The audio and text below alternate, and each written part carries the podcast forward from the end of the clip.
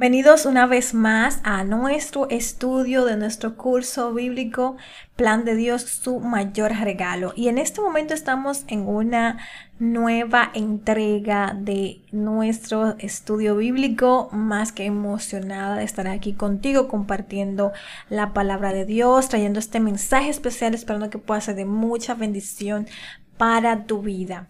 Y bueno, el versículo relacionado con la alabanza el día de hoy lo encontramos en Salmos 136.1 y dice, alabad a Jehová porque Él es bueno, porque para siempre es su misericordia. Y el versículo que tenemos relacionado para el tema de la oración lo encontramos en Salmos 89.7 que dice, Dios es muy temible en la asamblea de los santos y para ser tenido en reverencia por todos los que están a su alrededor.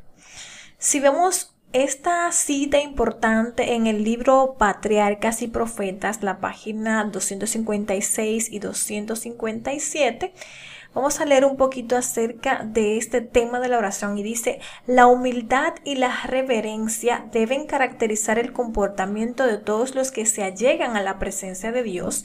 En el nombre de Jesús podemos acercarnos a Él con confianza, pero no debemos hacerlo con la osadía de la presunción, como si el Señor estuviese al mismo nivel que nosotros. Algunos se dirigen al Dios grande, todopoderoso y santo que habita en luz inaccesible, como si se dirigieran a un igual o a un inferior. Los tales debieran recordar que están ante la vista de aquel a quien los serafines adoran y ante quien los ángeles cubren su rostro. Habiendo leído esta cita tan importante para reflexionar acerca de ante quién vamos a estar en oración, vamos a cerrar nuestros ojos donde te encuentres para comunicarnos con nuestro Dios, para darle inicio a esta lección. Muchas gracias Señor Jesús por este día. Gracias porque estás con nosotros. Queremos aprender más de ti, queremos aprender a relacionarnos, a depender de ti completamente y queremos aprender más acerca de tu amor, tu misericordia y de lo que tú haces a favor de nosotros. Te pedimos para que nos perdones, nos limpie de todo pecado, nos ayudes a concentrarnos en este estudio especial y que tú puedas tocarnos a través de tu Santo Espíritu y transformar nuestras vidas. Gracias Señor, sé con nosotros en el resto de este estudio, en tu nombre Jesús. Amén.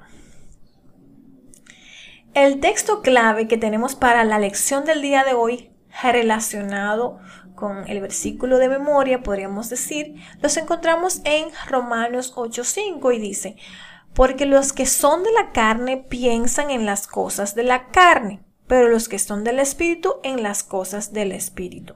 Hasta ahora hemos estudiado de forma gráfica los dos grandes problemas que tiene el ser humano en las lecciones anteriores, si me has venido siguiendo. Esos dos grandes problemas son la muerte y la ley del pecado contra nosotros que somos el ser humano, pecador. Analizamos también la estructura del pecado y las tres maneras en que éste nos afecta a nosotros. Lo primero es que el pecado está presente en nosotros a través de la iniquidad, ¿ok? Iniquidad que viene del hebreo avon. Si ustedes recuerdan cuando nosotros lo estudiamos, se traduce también en la Biblia como maldad, impiedad o injusticia, implica que poseemos una naturaleza pecaminosa. Lo vemos muy claramente en Salmos 32.5 que dice el salmista allí, mi pecado te declaré y no descubrí mi iniquidad, o sea, avon. Dije, confesaré mis transgresiones a Jehová y tú perdonaste la maldad de mi pecado. El otro problema también que presenta eh, eh, o este flagelo que tenemos con el pecado eh, es que nos gobierna y nos esclaviza y eso lo hace a través de la transgresión. La transgresión viene del hebreo pesha, recuerdan que lo estudiamos, eh, o del griego anomía, y se traduce también en la Biblia como rebelión o infracción, prevaricación. Implica una actuación voluntaria en contra de la ley de Dios luego de que nosotros tenemos un conocimiento previo de la misma y el pecado nos gobierna. También vemos cómo lo explica el salmista en Salmos 32.5 cuando dice, mi pecado te declaré y no encubrí mi iniquidad. Dije, confesaré mis transgresiones. Aquí viene la palabra, pesha, a Jehová, y tú perdonaste la maldad de mi pecado. Vemos también aquí en 1 Juan 3.4 que dice, todo aquel que comete pecado infringe también la ley, pues el pecado es la infracción o la anomía de la ley. En algunos casos, la versión de la Biblia Reina Valera del 1960 traduce anomía indistintamente como iniquidad o maldad y de esta forma entonces se pierde el sentido del texto. Anomía implica actuar contra la ley moral de Dios y vamos a ver dos ejemplos donde esto ocurre muy claramente. Vemos en Mateo 7, 22, 23 que dice, muchos me dirán en aquel día, Señor, Señor, no profetizamos en tu nombre y en tu nombre echamos fuera demonios y en tu nombre hicimos muchos milagros. Y entonces le declaré, nunca os conocí, apartados de mí, hacedores de maldad. Y ven aquí la palabra anomía. En Mateo 7:23 hubiera sido más preciso traducir el mismo sentido de anomía, o sea, transgresores. Este grupo de personas no estaban dispuestos a hacer la voluntad de Dios. Y en Salmos 48 declara que la voluntad de Dios es que podamos tener su ley, es decir, su carácter en nuestro corazón. El otro problema del pecado que también enfrentamos es que nos culpa y nos condena. ¿Ok? El pecado, que ustedes saben que viene del hebreo hatá o del griego amartía, que significa también errar el blanco, implica una separación de Dios, quien es la vida, eh, que automáticamente cuando nosotros nos separamos de la vida, nos, nos conduce a la muerte. Es decir, la muerte viene siendo la separación de la vida. ¿Y quién es la vida? Jesús, Dios es la vida. En Salmos 32, 5 dice, mi pecado, Hatá, te declaré y no encubrí mi iniquidad. Dije, confesaré mis transgresiones a Jehová y tú perdonaste la maldad de mi pecado. Es decir, que nosotros como ser humano estamos enfrentando tres grandes problemas, tres grandes frentes. Es decir, que el pecado está presente en nosotros nos gobierna y nos esclaviza y nos culpa y nos condena, que eso lo estudiamos en las lecciones anteriores. Tenemos las tres P's del pecado, tiene presencia, tiene poder y también la penalidad o la condena. También vimos las dos funciones fundamentales de la ley de Dios, que es señalar el pecado y guiarnos a Cristo para que seamos justificados por la fe. Y el Evangelio viene siendo entonces esta respuesta de Dios al problema del pecado.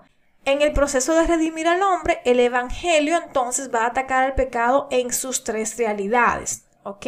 El Evangelio viene entonces a ser la solución a nuestro problema del pecado. La primera respuesta del Evangelio al pecado es la fase de la justificación, que nosotros estudiamos en la lección anterior de cómo Cristo cargó sobre sí nuestra penalidad y condena y nos justificó por medio de su muerte. Y vemos también en Mateo 19, 16 al 23 una historia muy conocida del joven rico cuando se acercó a Jesús y le pregunta, Maestro bueno, ¿qué haré para obtener la vida eterna? Vemos que el joven rico es el mejor ejemplo de justificación sin Cristo. O sea, él había hecho todo, todo para salvarse, pero no lo había podido hacer porque el ego nos conduce a una condición desesperada. Mientras que la justificación simplemente nos enseña que nuestra redención tuvo un costo. ¿Cuál fue ese costo? Costó la vida eterna de nuestro Creador. El Señor dio su vida eterna a cambio de que nosotros podamos tener acceso a esa conexión con Dios a través de la cruz. Y vamos a analizar esta verdad de que a diferencia de Adán, quien no era Dios ni antes de pecar ni después de pecar, Jesús era Dios y era hombre. Y vino a la tierra con una naturaleza única. a su cuerpo era semejante al nuestro, se cansaba, padecía hambre, sed, dolor, pero sin pecado. En Romanos 8.3 vemos que dice, Porque lo que era imposible para la ley por cuanto era débil por la carne, Dios, enviando su Hijo en semejanza de carne de pecado y a causa del pecado, condenó al pecado en la carne. Y en Hebreos 4:15 nos dice, porque no tenemos un sumo sacerdote que no pueda compadecerse de nuestras debilidades, sino uno que fue tentado en todo según nuestra naturaleza, pero sin pecado. Jesús es la escalera que conecta al Dios Santo con el hombre pecador. Vamos a verlo en Juan 1.51 que dice, y le dijo Jesús, de cierto, de cierto os digo, de aquí en adelante veréis el cielo abierto y a los ángeles de Dios que suben y descienden sobre el Hijo del Hombre. Cristo es nuestro sustituto. El principio de sustitución establece que Cristo justifica al pecador y sustituye la muerte eterna de éste, la maldición de la ley del pecado o el quedar eternamente separado de Dios por su vida eterna entregada en la cruz en su favor. Analizamos que la cruz de Cristo es nuestra cruz y que la conversión es un proceso puntual y al mismo tiempo continuo. Es decir, que todos los días nosotros tenemos que tomar nuestra cruz para hacer morir a nuestro viejo hombre. En Lucas 9:23 nos dice, y decía a todos, si alguno quiere venir en pos de mí, niéguese a sí mismo, tome su cruz cada día y sígueme. Eso lo estudiamos en la lección anterior. También en Gálatas 2.20 dice, con Cristo estoy juntamente crucificado. Y ya no vivo yo, mas ve Cristo en mí y lo que ahora vivo en la carne lo vivo en la fe del Hijo de Dios, el cual me amó y se entregó a sí mismo por mí. Al igual también en 1 Corintios 15.31 que dice, os aseguro hermanos, por la gloria que de vosotros tengo en nuestro Señor Jesucristo, que cada día muero. Entonces vemos aquí como el apóstol Pablo también nos indica que cada día estaba muriendo al yo, al orgullo, al ego y estaba también tomando su cruz, como él estaba siendo justificado en Cristo.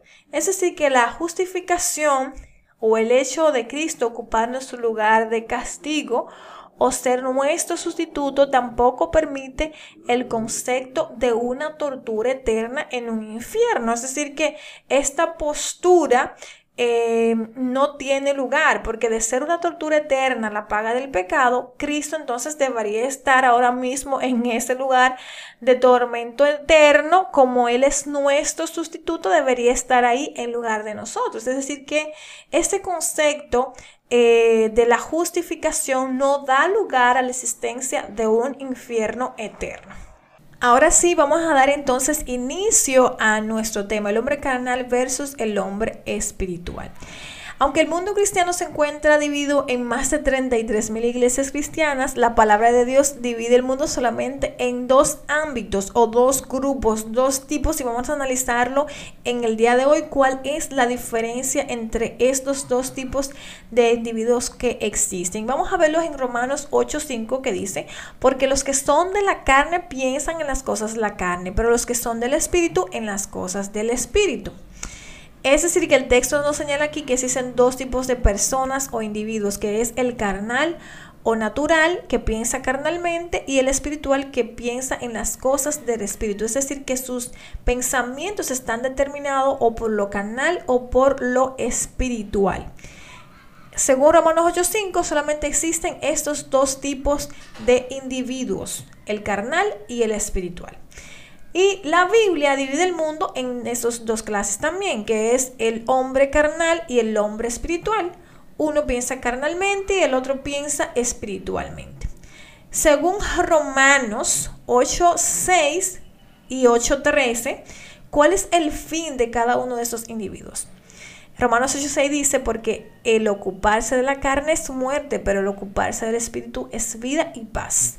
Y Romanos 8:13 dice, porque si vivís conforme a la carne, moriréis. Más, si por el Espíritu hacéis morir las obras de la carne, viviréis. Es decir, que está muy claro aquí cuál es la consecuencia de, ah, digamos, o la diferencia de cada uno de los tipos de individuo, hacia dónde conducen sus acciones. Mientras el fin del hombre carnal es la muerte, vemos que el hombre espiritual tiene como consecuencia final la vida, la vida eterna y la paz también. Entonces, esto me tiene que llevar a contestar la pregunta, ¿yo soy carnal o soy espiritual? Y también debemos hacer otra pregunta importante. ¿Cómo puedo saber si yo soy una persona espiritual o soy una persona carnal? O sea, ¿de qué lado estoy? Y para eso tenemos que estudiar en Romanos 8, 7 y 8, donde nos indica las características que tienen los designios de la carne que los convierten en enemistad contra Dios y que no pueden agradar a Dios. Romanos 8:78 dice, por cuanto los designios de la carne son enemistad contra Dios, porque no se sujetan a la ley de Dios ni tampoco pueden, y los que viven según la carne no pueden agradar a Dios. Es decir, que el hombre carnal o espiritual no puede agradar a Dios porque no está sujeta a la ley de Dios. Y esa es la primera característica visible de una persona que es carnal. Es que rechaza la ley de Dios, tiene un rechazo a la ley de Dios. Cuando nosotros estudiamos la ley de Dios, vimos que la misma es un reflejo de qué? Del carácter de Dios. Y no sé si ustedes recuerdan, nosotros analizamos 12 características que la Biblia le asigna tanto a la ley de Dios como a su ley. Vamos a repasarla. Si ustedes recuerdan, eh, la relación entre Dios y su ley, decíamos que la ley de Dios es buena y Dios es bueno. También según Lucas 18, 19 y 1 Timoteo 1, 8. Vimos que Dios es santo y su ley es santa, según Isaías 5, 16 y Romanos 7, 12. Vimos también que Dios es perfecto y su ley es perfecta, según Mateo 5, 48 y Salmos 19, 7. Vimos también que Dios es puro y su ley es pura, según Primera de Juan 3, 2 y 3 y Salmos 19, 8. Vimos que Dios es justo y también su ley es justa, según Deuteronomio 32, 4 y Romanos 7, 12. Y por último vimos que Dios es verdad y su ley es verdad, según Juan 3, 33 y Salmos 119, 142. Sin embargo, la razón por la cual el hombre carnal no puede ajustarse a la ley de Dios es porque porque la ley es espiritual y el hombre es carnal. Y eso lo vimos también en la relación entre Dios y su ley. Dios es espiritual según 1 de Corintios 10, 4 y su ley también es espiritual según Romanos 7, 14. Es decir, que según Romanos 7:14, la ley de Dios es espiritual y pertenece al ámbito del espíritu y es la razón por la cual entonces el hombre carnal no puede discernir la ley de Dios, es decir, que no se ajusta a la ley de Dios el hombre carnal.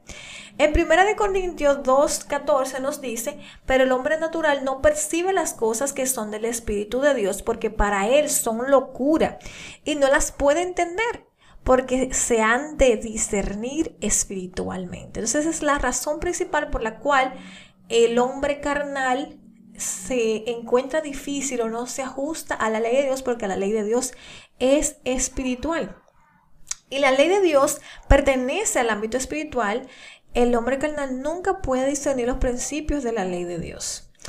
En Gálatas 5, 19 al 21 nos dice qué tipo de obras se ven en el individuo que es carnal. Vamos a ver para que tú las analices.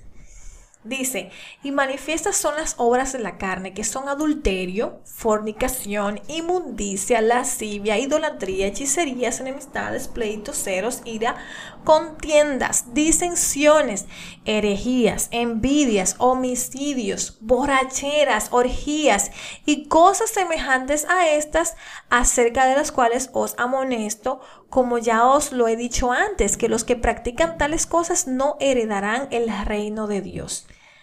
Bueno, muy claras están aquí el tipo de obras, facciones que se manifiestan o que se hacen visible en el hombre carnal. Vemos que Primera de Corintios presenta una lista muy grande de prácticas similares eh, que van a evitar que estas personas que practican esto o tienen estas acciones, estas obras manifiestas, van a evitar que entren al cielo. Dice, ¿no sabéis que los injustos no heredarán el reino de Dios? No erréis, ni los fornicarios, ni los idólatras, ni los adúlteros, ni los afeminados, ni los que se echan con varones, ni los ladrones, ni los ávaros, ni los borrachos, ni los maldicientes, ni los estafadores heredarán el reino de Dios. Esto tienes realmente que ponerte a pensar analizar. ¿Estoy yo viendo alguna de esas manifestaciones en mi vida?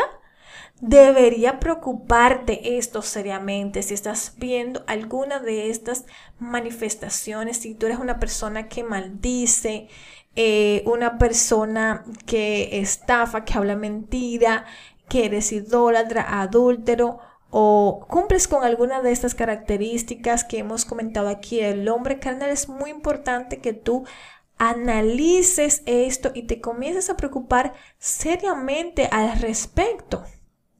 Vamos a ver qué característica tiene entonces el hombre espiritual según Gálatas 5, 22 y 23. Dice, más el fruto del espíritu es amor, paciencia, gozo, benignidad, bondad, fe, mansedumbre, templanza.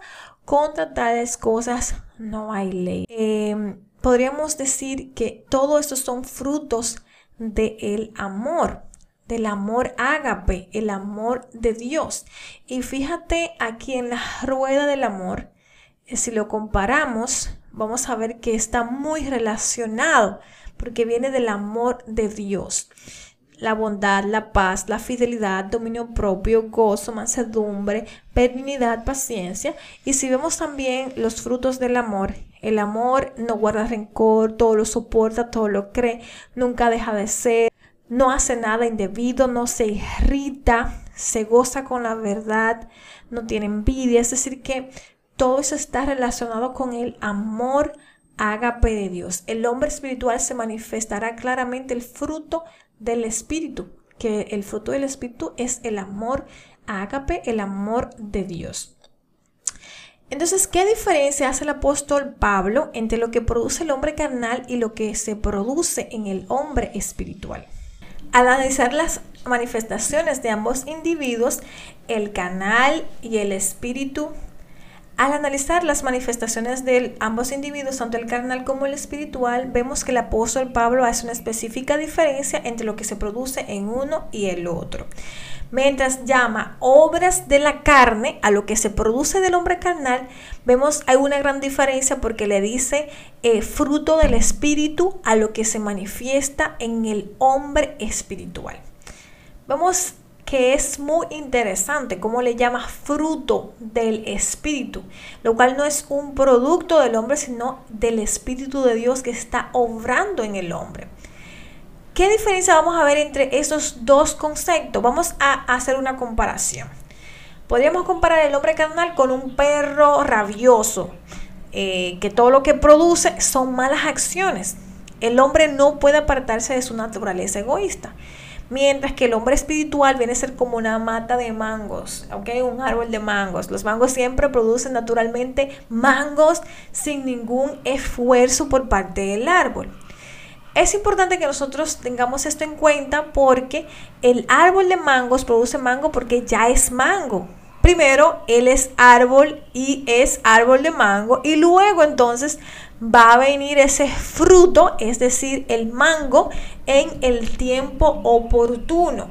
Entonces, de igual manera, el cristiano primero es espiritual y luego en él se va a manifestar el fruto del espíritu. ¿Ok? Un cristiano no actúa como cristiano para demostrarle a nadie que él es cristiano, sino que actúa como cristiano porque ya es cristiano. En Gálatas 5:17 nos revela la realidad que presenta entre el deseo del hombre carnal y el deseo del hombre espiritual. Dice Gálatas 5:17, porque el deseo de la carne es contra el espíritu y el del espíritu es contra la carne y estos se oponen entre sí para que no hagáis lo que quisierais. Es decir, que son comportamientos contrarios. El carnal y el espiritual se oponen completamente, son deseos totalmente opuestos. ¿Qué cosecha obtendrán los carnales y los espirituales? Según Gálatas 6:8. Nos dice, porque el que siembra para su carne, de la carne segará corrupción, más el que siembra para el espíritu, del espíritu segará vida eterna. Vemos aquí que el apóstol pide a la iglesia que siembren para el espíritu con el objetivo de que podamos cegar, es decir, cosechar al final la vida eterna.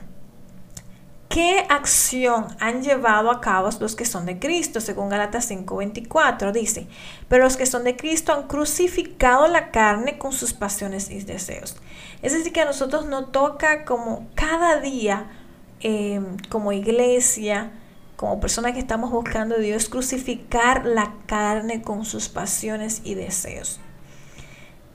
Según Gálatas 5:16 al 25, ¿Qué recomendación da las escrituras a cada uno de nosotros como seres humanos? Dice, digo pues, andad en el espíritu y no satisfagáis los deseos de la carne. Si vivimos por el espíritu, andemos también por el espíritu. Es decir, que nos pide el apóstol Pablo andar en el espíritu y no satisfacer los deseos de la carne. ¿Qué tipo de hijos éramos mientras vivíamos nosotros en los deseos de la carne? Según explica Efesios 2.3. Dice, entre los cuales también todos vosotros vivimos en otro tiempo en los deseos de nuestra carne, haciendo la voluntad de la carne y de los pensamientos, y éramos por naturaleza hijos de la ira, lo mismo que los demás. En Efesios 2.3 enseña que antes de conocer al Señor vivíamos naturalmente en los deseos de la carne y no agradábamos a Dios y su ira pesaba sobre nosotros. ¿Qué característica definitiva tiene el hombre espiritual y cómo lo llama la palabra de Dios? Romanos 8.9 nos explica. Mas vosotros no vivís según la carne, sino según el Espíritu. Si es que el Espíritu de Dios mora en vosotros, y si alguno no tiene el Espíritu de Cristo, no es de él. En Romanos 8:14 dice, porque todos los que son guiados por el Espíritu de Dios, estos son hijos de Dios. Es decir, que todos los que siguen a Dios tienen una naturaleza espiritual y son guiados por Él. La diferencia fundamental entre el hombre carnal y el espiritual es la presencia del Espíritu Santo en la vida de cada uno de ustedes, en cada uno de nosotros, hasta el final en, lo íntimo. Cuando nosotros aceptamos la dirección del Espíritu Santo, entonces vamos a adquirir este estatus de ser llamados hijos de Dios. ¿Puede una persona espiritual comportarse como una carnal? Dice 1 Corintios 3, 1 al 3. De manera que yo, hermanos, no puedo hablarles como espirituales, sino como a carnales, como a niños en Cristo. Os di a beber leche y no vianda porque aún no erais capaces, ni sois capaces todavía, porque aún sois carnales, pues habiendo entre vosotros celos, contienda y diserciones, no sois carnal y diserciones, no sois carnales y andáis como hombres. Es decir, que cuando el creyente descuida la comunión diaria con Dios, entonces esa naturaleza carnal vuelve a tomar el control de la vida de esa persona y esta persona comienza a comportarse carnalmente. Quiero ponerte un ejemplo muy importante de dos tipos de cristianos que existen. Por ejemplo, cuando tú te casaste, ¿verdad? Te casaste con tu esposa o con tu esposo. Eh, ese día tú fuiste a la boda, eh, firmaste el, el casamiento y la pasaste muy bien y al final le dijiste, wow, fue muy lindo todo, me encantó. Eh, te quiero mucho, muchas gracias por todo, ya tú sabes, estamos en contacto, me puedes escribir por correo, me puedes mandar un email, me puedes escribir por Instagram, ¿verdad que no? No fue eso lo que dijiste, ¿por qué? Porque es que el, digamos, este compromiso que nosotros tenemos con Dios no es un hecho único, sino que es algo del el día a día también existen, eso es lo que, lo que debemos, lo que debe ser para nosotros.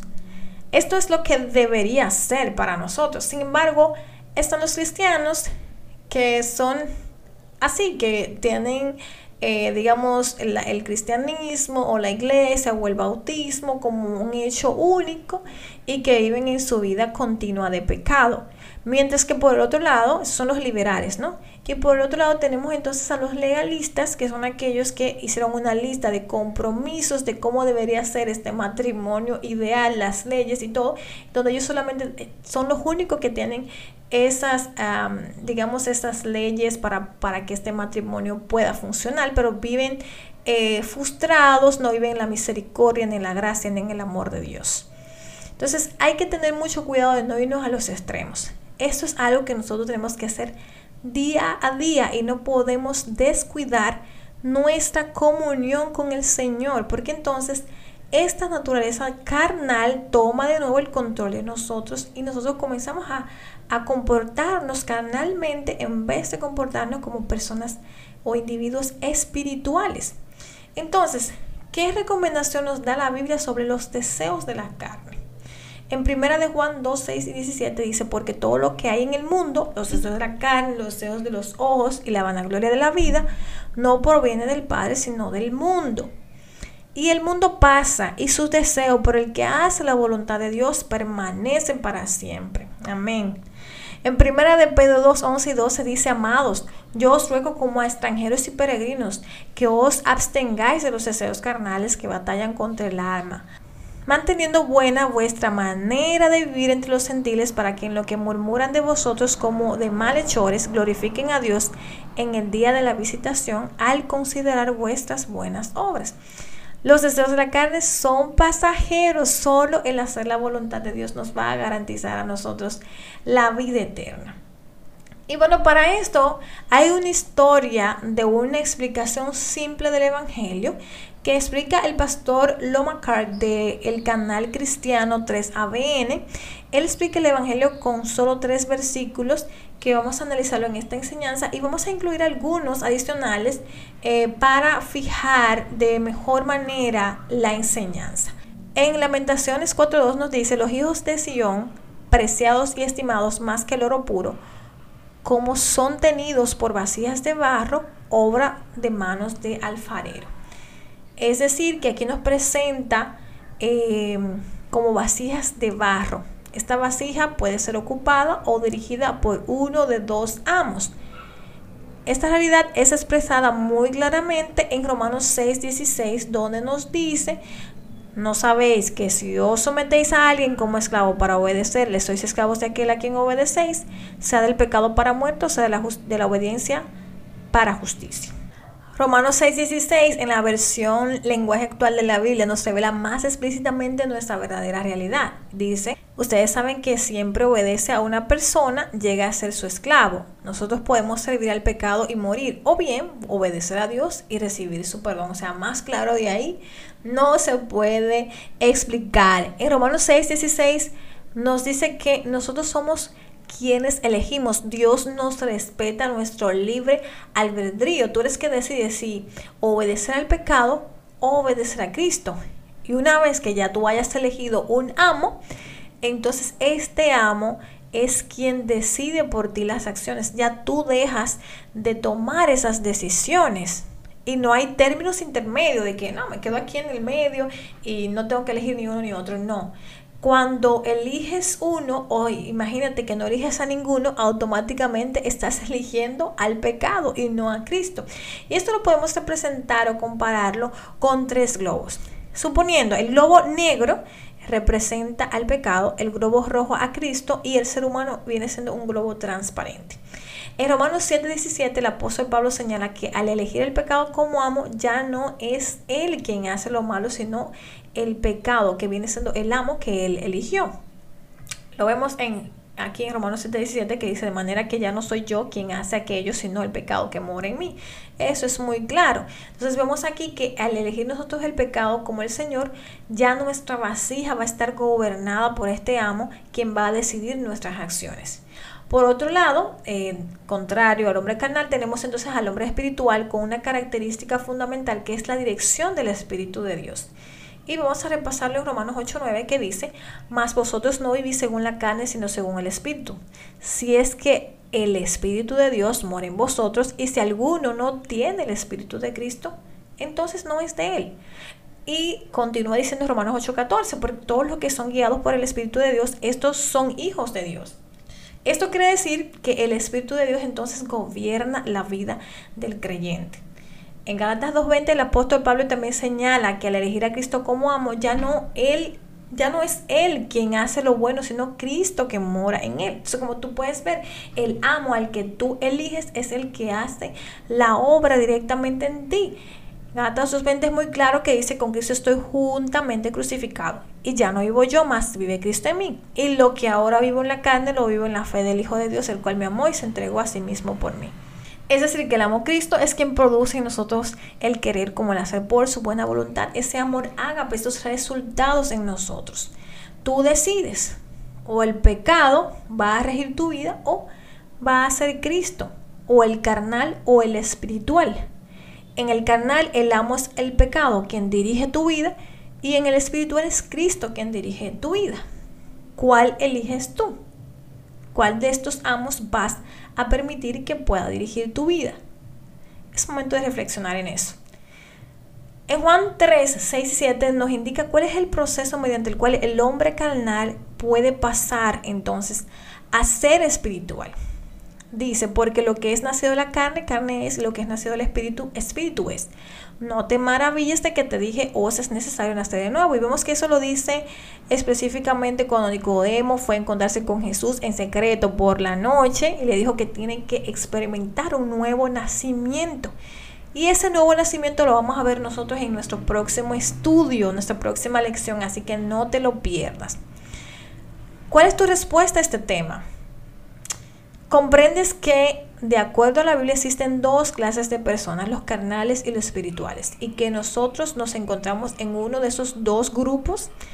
¿Estás de acuerdo con que la persona carnal no se ajusta a la ley de Dios produciendo obras que no agradan a Dios, mientras que la persona espiritual se manifestará el fruto del Espíritu de Dios? En resumen, ¿qué hemos aprendido el día de hoy? Hemos aprendido que la Biblia divide el mundo en dos clases de individuos, el hombre carnal y el hombre espiritual. Uno piensa carnalmente y el otro piensa espiritualmente. También aprendimos que el hombre carnal no se ajusta a la ley de Dios y en él se manifestarán las obras de la carne, lo cual trae como resultado qué cosa?